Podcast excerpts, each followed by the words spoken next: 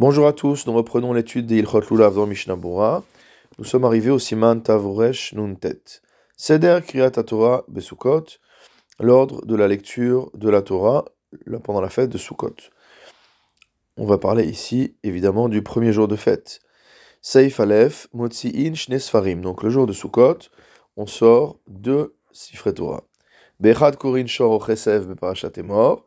Dans le premier Sefer, on lit le passage des fêtes qui commence par l'expression Shor ou Chesev, donc un taureau ou un agneau, et on est dans la parachat et mort. Ubasheni, dans le deuxième Sefer, qu'est-ce qu'on lit?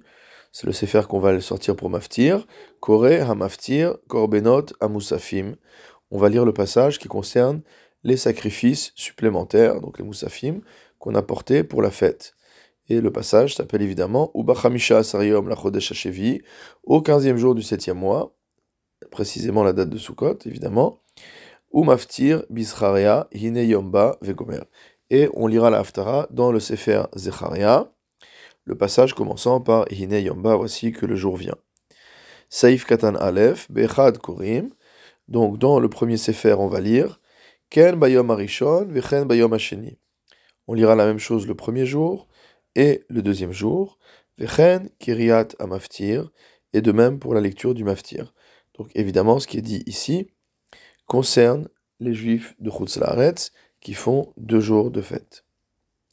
Mishnah Saif Katan Bet, Beparashat est mort, dans la paracha de Emor. Comment on va découper cette paracha de Shor Chesev Bechol Chamisha? Si le jour de fête tombe un jour de semaine, on fera monter cinq personnes. Ou Beshabbat Shiva. Et si c'est un jour de Shabbat, on fera monter sept personnes. Donc les coupures sont différentes, comme on sait.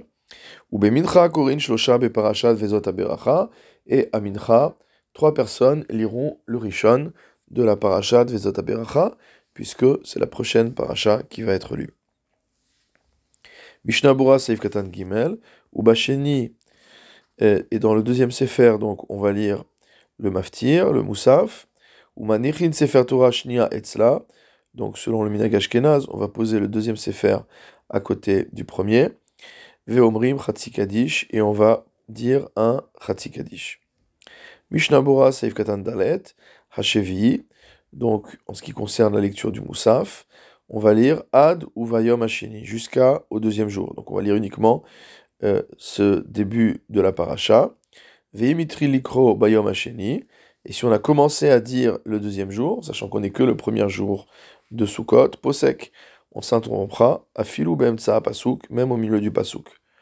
Veim kara loyatsa. Et si on a lu un autre sujet, on ne sera pas quitte de son obligation. Vetzarich likrota kula bivracha lefane ulacharea.